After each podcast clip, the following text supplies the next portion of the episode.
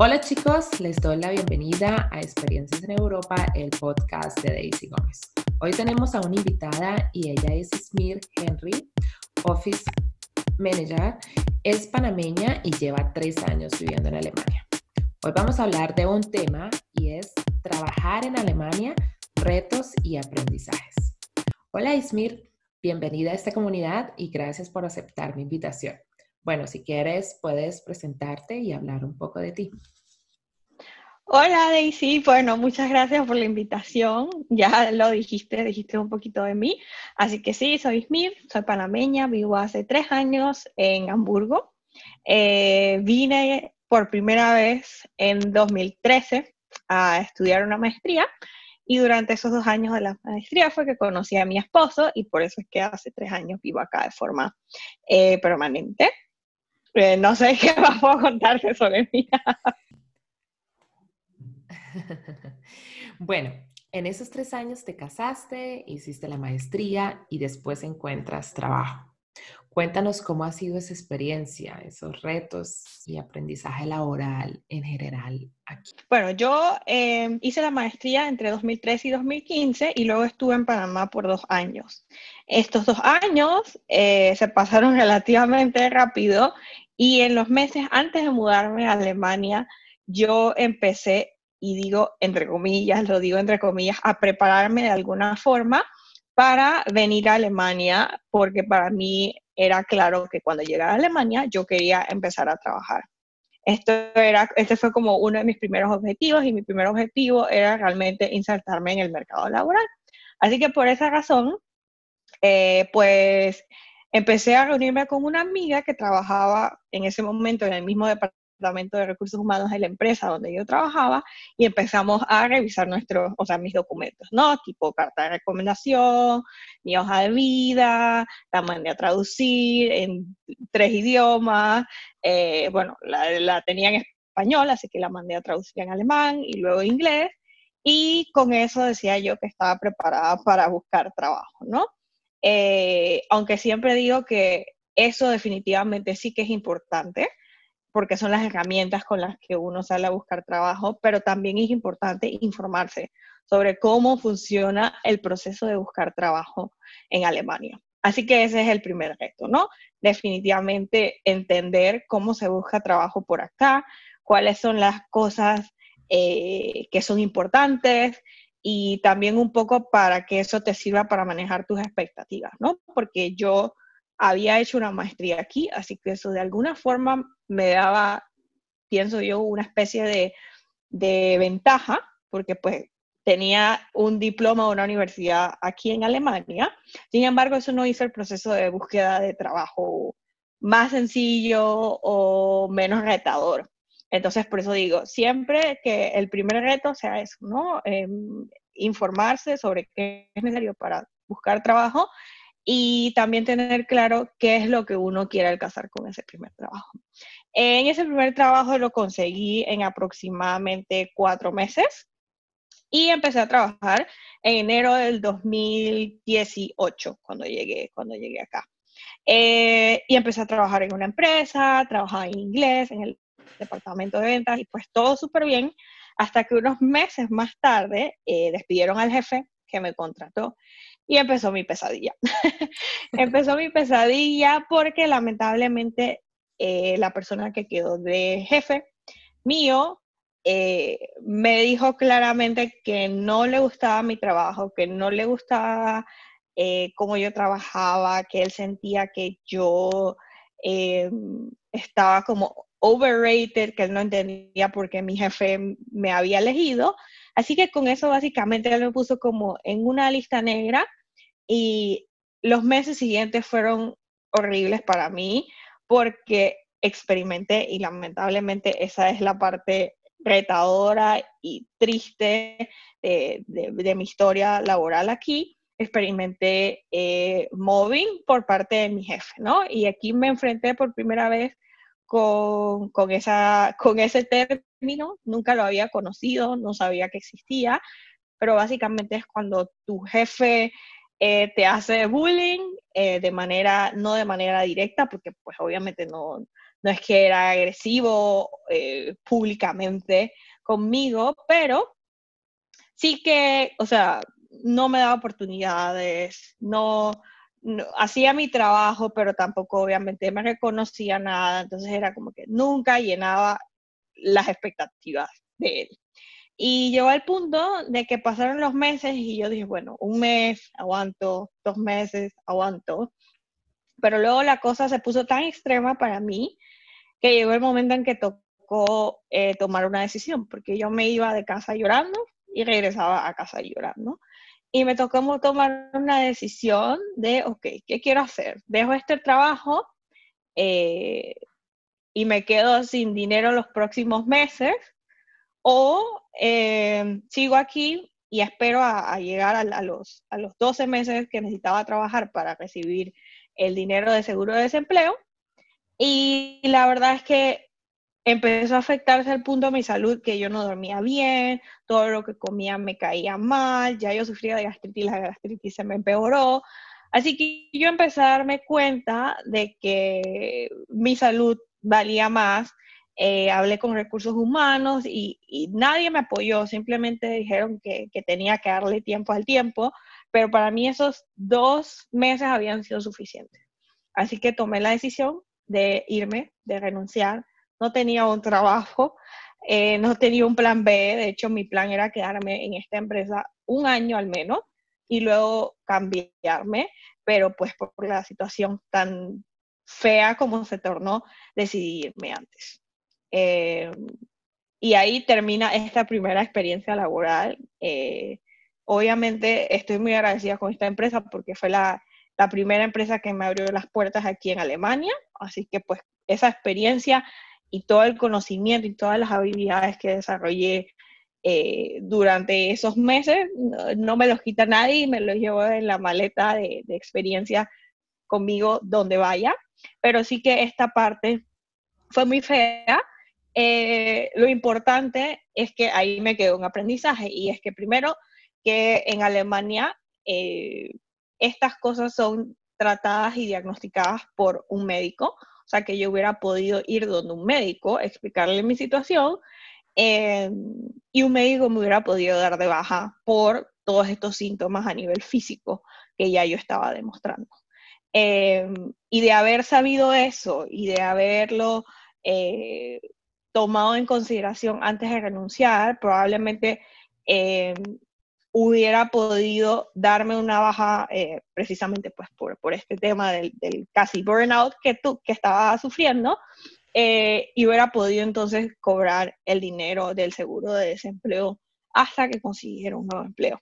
Yo no lo sabía, yo realmente eh, era mi primer trabajo, así que quería llevar la fiesta en paz, pero si hay una lección que me deja esto es que al final la salud de uno como individuo es la prioridad y que no hay dinero en el mundo que, pueda pagar tu salud. Así que si tu propio cuerpo ya te está dando mensajes de que lo estás llevando al límite, presta la atención eh, e infórmate porque ahí fue que empecé a entender que aquí en Alemania, obviamente en todos los lugares del mundo, tenemos derechos y también tenemos obligaciones, obviamente, eh, y que esos derechos también protegen al, al, empleado, nosotros como empleado. Entonces, también informarse y tener en consideración de que, de que no todo es, está perdido y que siempre hay un, hay un camino eh, posible.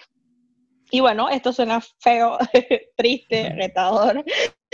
Eh, pero luego dije, bueno, ok, busco, fueron meses difíciles a nivel económico porque no me había preparado para ello. Eh, pero al final, en ese lado también me quedó una lección, ¿no? Que uno puede tener eh, todos los huevos en una canasta y, y, así como, como me pasó que yo fui la que tuve que renunciar, hubiera podido ser COVID, hubiera podido ser cualquier otra cualquier situación, sí, sí, es verdad. Entonces, sí. Sí, em, a mí también me pasó una situación así similar y, y pues mi aprendizaje es no llegar no llegar, es decir, no durar, no dejar que pase y después llega peor es porque es una situación muy incómoda. Yo igual tenía también em, en mi último trabajo, tuve mucho, mucho estrés. A mi jefa, pues, la echaron eh, porque cometió un error. Y mm, así pasa. Llevaba, mi jefa llevaba 15 años en, en su trabajo y cometió un error y así es. Entonces, después de eso, yo quedé sola con, con mi colega y teníamos que hacer prácticamente todo, las dos, y, aumentaba el trabajo cada, cada semana, cada, cada mes. Y bueno, nosotros eh, hablamos con, con, el, con el jefe, el jefe de personal, el jefe de la empresa, nadie nos escuchó, entonces llegamos a un momento donde, yo llego a un momento donde yo ya estaba, estaba también muy cansada, no podía dormir, todo lo que comía em, es decir, mi estómago estaba muy revuelto del estrés, de todo, y yo decía, esto no es para mí.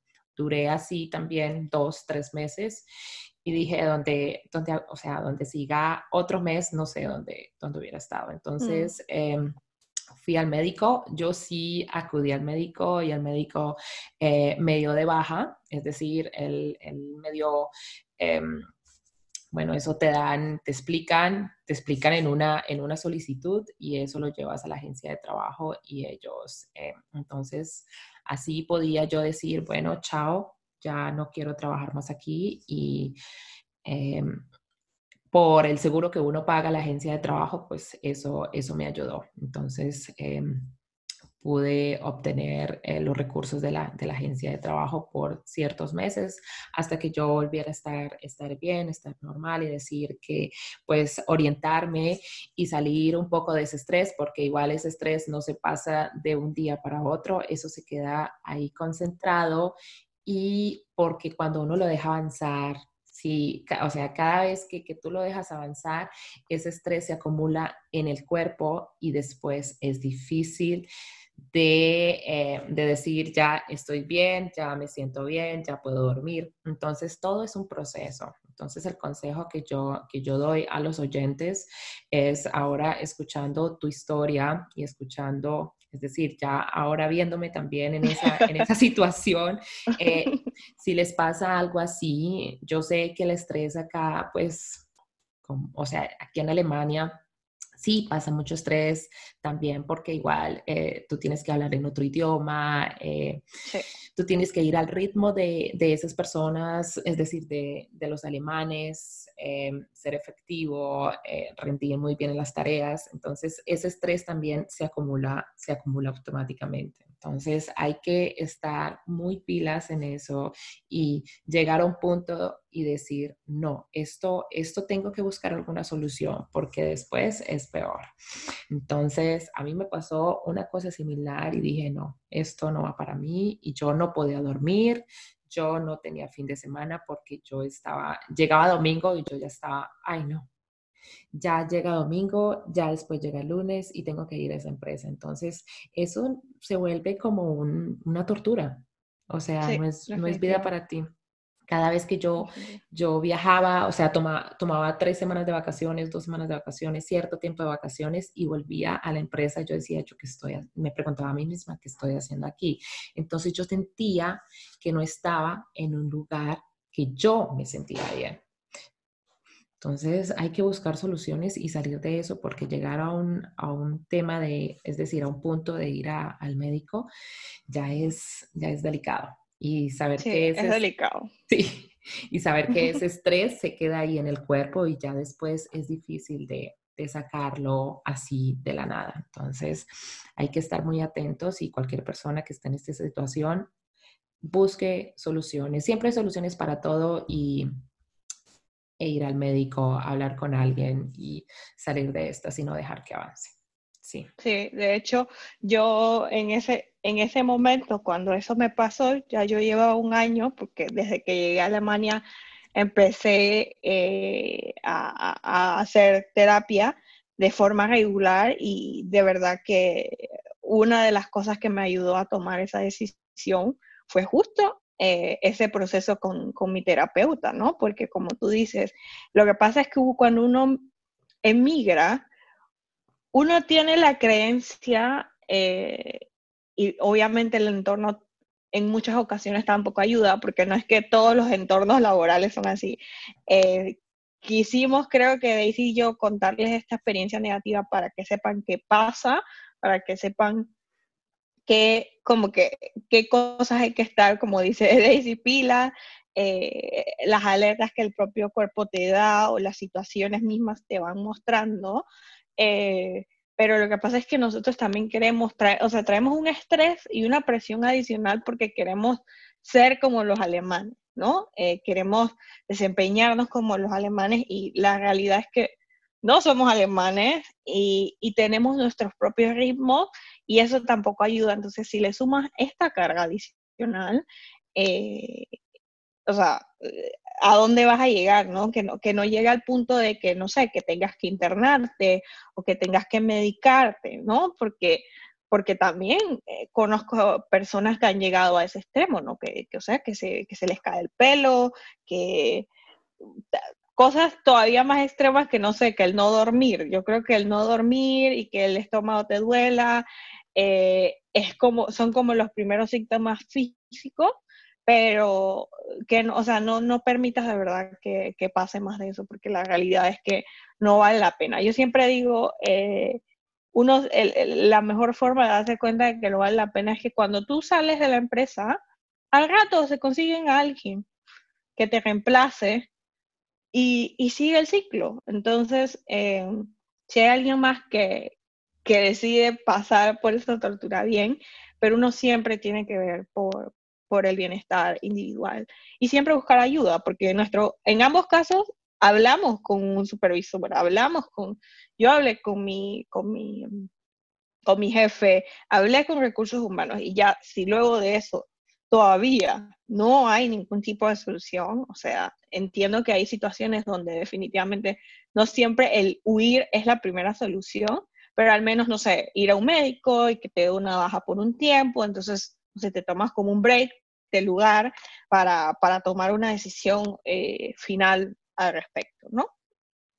Sí, así es, así es. Es decir, llegar a un punto de decir esto, aceptar la situación, eso es aceptar la situación y aceptar de que eso eh, en tu salud no va y, y si no hay sol, o sea, si, si no hay ayuda por parte de la empresa, si ya eh, no hay ninguna solución, entonces ya buscar si por fuera, es decir, que alguien te ayude, eh, es decir, no sé, buscar ir al médico, eh, saber exactamente qué es, qué es lo que pasa contigo y, y ahí pues eh, buscar la solución, pero sí salir de ahí. Y yo salí de ahí y ya después dije, esto, bueno, esto, esto no me vuelve a pasar, no lo puedo decir, pero igual ya aprendí muchísimo, tengo ya mucha experiencia en esa, en esa parte y digo, ya uno sabe cómo, cómo manejar la situación y no identificar las banderas rojas. Eh, las alarmas, pipi, actor. Sí, hay, que, mm, hay que estar, estar pendientes. Cuando ya están los síntomas de que no puedo dormir, de que mi estómago está muy extraño, eso es, es un estrés acumulado y hay que, y hay que actuar, sí. Pues igual como, como hablamos aquí, es decir, no es que todo el mundo nos pase, o sea, les pase lo mismo. Hay personas que, bueno, tienen su trabajo, están contentos, es decir, hay diferentes, diferentes, diferentes experiencias. Y pues aquí... y justo... Y justo eso es como lo que cuento luego en mi segunda experiencia, que inicialmente la verdad es que si yo mirara un año atrás diría, ay, qué atrás estaba, o sea, nada, no, otra vez se repitió, pero no, no se repitió la historia al, pie de la letra, eh, como, en ese, como en esa primera experiencia, eh, pero conseguí trabajo esta, esta vez mucho más rápido que, que en la primera ocasión, así que sí, el, el primer objetivo de, de haberme insertado al mercado laboral y tener esta carta de recomendación, y todo lo demás, que ese es un plus aquí en Alemania, ¿no? Que te dan una carta de recomendación cuando te vas eh, y la carta de recomendación no puede hablar mal de ti, excepto que, no sé, te hayas ido de verdad en términos, no sé, robaste o una cosa así súper extrema. Pero si, si te fuiste de manera, digamos, eh, por la puerta grande y de manera amigable, pues eh, siempre te hago una carta de recomendación que siempre te, te sirve para, para, el próximo, eh, para el próximo paso. En este segundo trabajo, pues, no fue tan difícil como el primero, no, no tuve un jefe tan extremo como el primero, pero sí tuve, sí tengo un jefe un poco complicado, difícil de entender eh, y fueron los, unos, los primeros meses fueron súper retadores porque en esta empresa no, hay, no había ningún tipo de estructura, no tuve ni una inducción, no hay departamento de recursos humanos aquí en Alemania, entonces era todo como muy caótico. Em, y ese no es el lugar donde yo, donde yo me veía a largo plazo, pero aquí en este momento dice lo contrario, porque en general cuando lo comparaba con el lugar anterior, a nivel, no sé, físico y, mental, había otro tipo de, sensaciones, era más tranquilo, era, era un lugar caótico, complicado, pero no era este lugar donde, donde la gente, te, donde tu propio jefe no te quería y, ¿no? Y que te lo había dicho así, como directo, ¿no? Em, y en este caso, lo que hice fue buscar ayuda otra vez, porque en este caso no quería irme eh, simple por, por este caos en la empresa, porque tampoco es que así funcionan las cosas, no se puede siempre huir. Y lo que hice fue buscar ayuda otra vez, pero en esta ocasión empecé a trabajar con una coach eh, de trabajo, un career coach, y con ella empecé a entender que la razón por la cual otra vez, digamos, estaba repitiendo un poco la historia, era porque yo no tenía idea de dónde era exactamente a donde yo quería trabajar, cuál era mi lugar ideal, qué tipo de tareas quería estar haciendo, en qué tipo de, con qué tipo de empresa quería trabajar. Todas estas cosas que no sé, que cuando yo trabajaba, cuando yo trabajé en Panamá, en Panamá primero, hablé antes eh, de que como se busca trabajo aquí en Alemania es súper diferente. Y es que cuando vas a una entrevista tienes que saber de la empresa, qué hace, dónde está.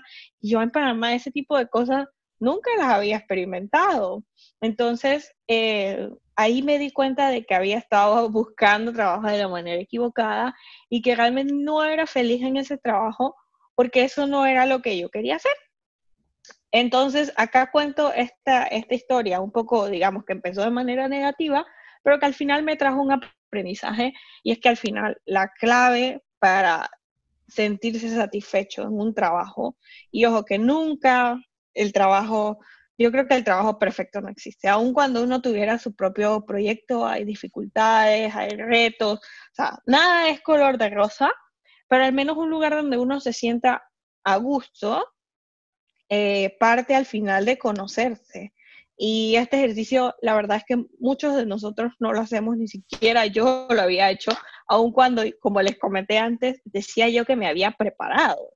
Sí, tenía una idea, pero realmente nunca me había cuestionado si, si las posiciones y las industrias a donde yo aplicaba realmente eh, resonaban conmigo. Así que bueno, hoy ya voy a cumplir el próximo año dos años en esta empresa. Eh, y, saldré, saldré por un tiempo por, por mi baja de maternidad, pero sé que cuando regrese, si quiero cambiar mi rumbo, tengo claro en qué dirección quiero ir. Entonces, otra vez, eh, esta ocasión no huí, esta ocasión la utilicé realmente para, para cuestionarme eh, dónde estoy, hacia dónde quiero ir, porque al final es súper importante, es una cosa de cambiar este este chip, esta mentalidad que tenemos que nosotros nos adaptamos a las empresas, pero la realidad es que nosotros buscamos a las empresas.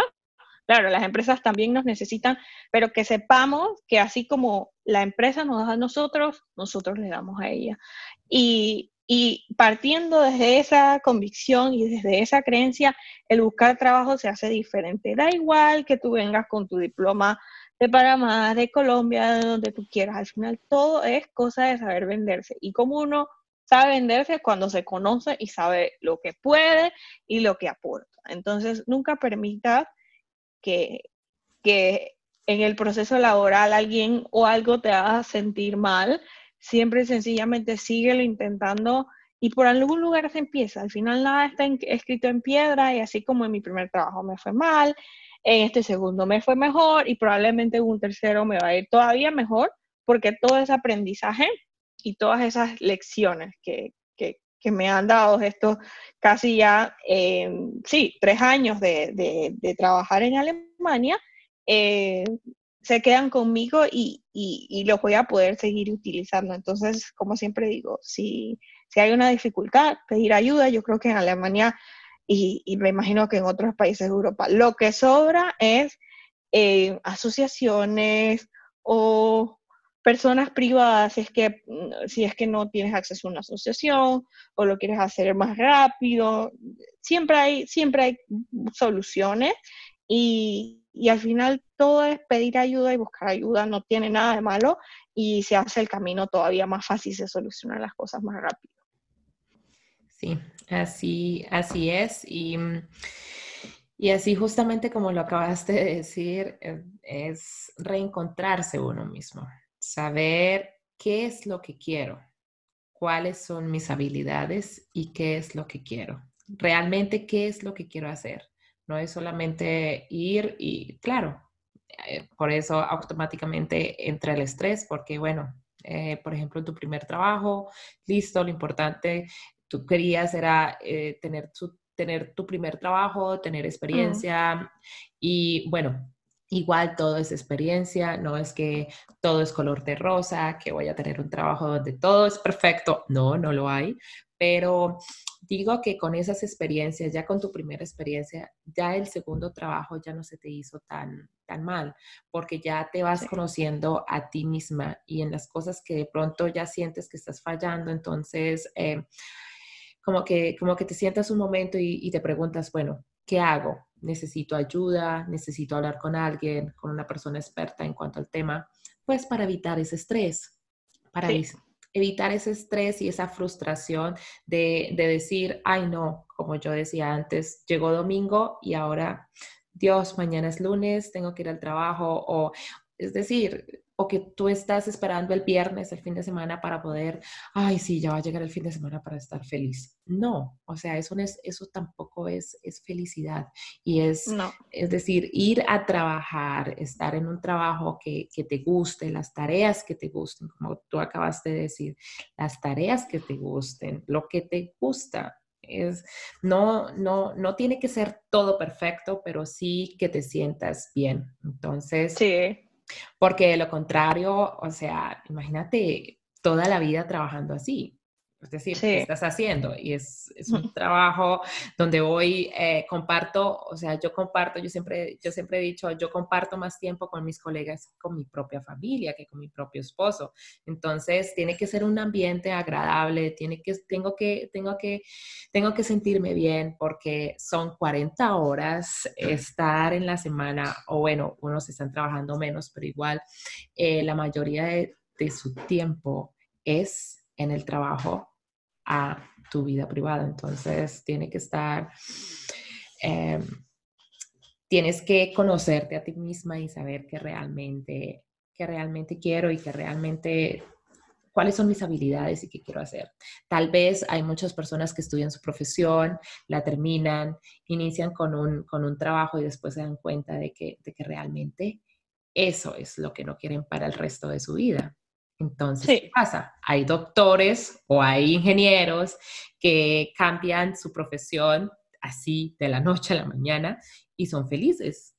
Así pasa. Entonces, hay, que, hay que reencontrarse y hay que buscar, bueno, ayuda. Aquí en Alemania hay mucha, mucha ayuda, como los coaching, eh, es decir, que, que como que te, te lleven a esa idea porque tú sola, tú no puedes, ah, es decir, sí, tú puedes hablar con tus amigos, con tu esposo, con tu, con tu mamá, con tu papá, pero necesitas como una, una persona profesional que te diga, no, tú vas por este camino, yo te presento esto y esto y esto y te con, o sea, ellos saben y tienen experiencia y eso es una buena ayuda.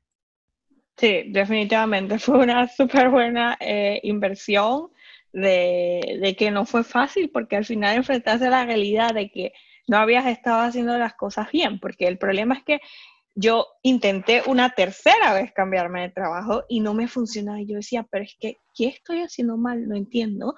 Y era que es que yo no tenía claro a dónde yo quería ir. Así que obviamente Exacto. yo aplicaba y no me salía nada porque la gente tampoco entendía qué era lo que yo quería. Entonces, eh, es súper, de verdad, importante y siempre digo, sé que no todo el mundo tiene esta posibilidad, pero yo creo que en este año, por ejemplo, he visto todavía más fundaciones de las que vi el año pasado o asociaciones que brindan que brindan talleres gratuitos o por costos muy, muy bajos, de verdad, eh, sacarle provecho y pedir ayuda sin pena. Eh, y porque la realidad es que a veces, a veces yo, yo he dado consejo o orientación a personas sin que nadie me pague nada, porque yo creo que entre nosotros latinoamericanos tendemos, tenemos esa el corazón como tan noble que siempre queremos que, al, compatriota le vaya bien. Entonces, puede ser también, oye, alguien que sigues en Instagram, oye, ¿cómo lo hiciste? ¿Qué me recomiendas? O sea, pregúntale a Google.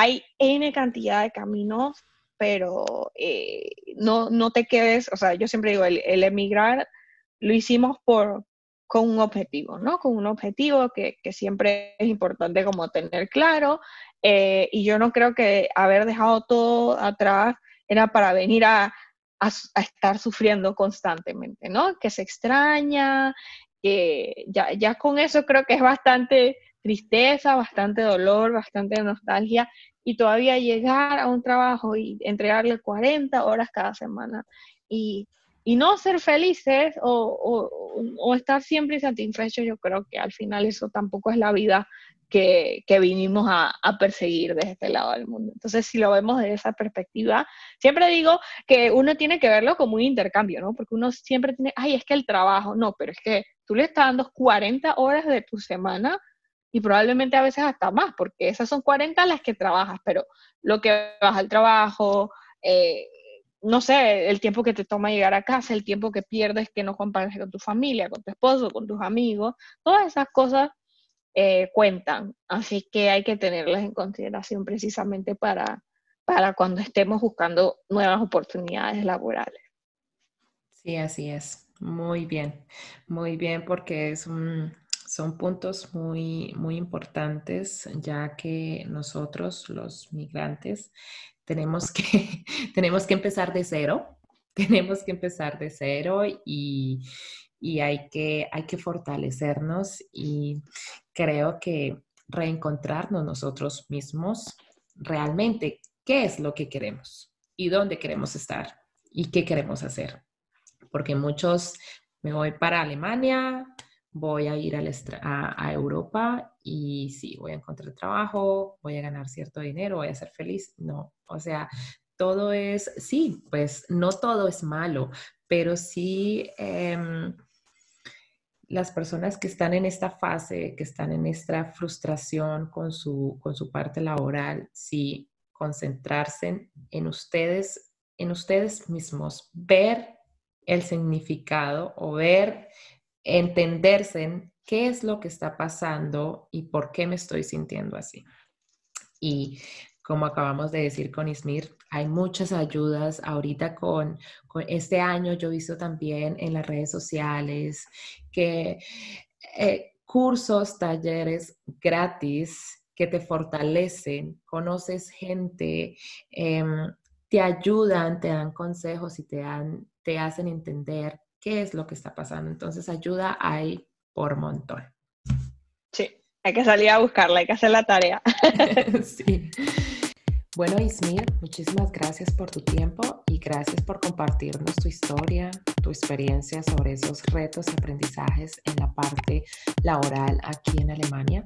Espero que las personas que nos escuchan y están pasando por esta misma situación tengan preguntas, quieran más información, no duden en escribirnos. Bueno, Daisy, eh, otra vez, gracias por la oportunidad de haberme entrevistado para un podcast. La verdad es que me, desde que, conocí tu proyecto me gustó mucho la idea eh, y, creo que con el podcast estás haciendo una labor muy noble, que es ayudar a, personas y que quieren venir a emigrar, no solo a Alemania, hoy hablamos de Alemania, eh, pero para hacerlo de una manera informada, consciente y al final eh, poder ser felices acá en nuestros países, aún cuando estamos en Europa, aún cuando estemos lejos de, de nuestros países. Nuevamente, muchísimas gracias por escucharnos. Si quieres recibir más información, tienes preguntas o quieres escuchar un tema específico sobre experiencias en Europa, me puedes escribir en las redes sociales, en Instagram o en Facebook o al correo electrónico experienciaseneuropa.gmail.com.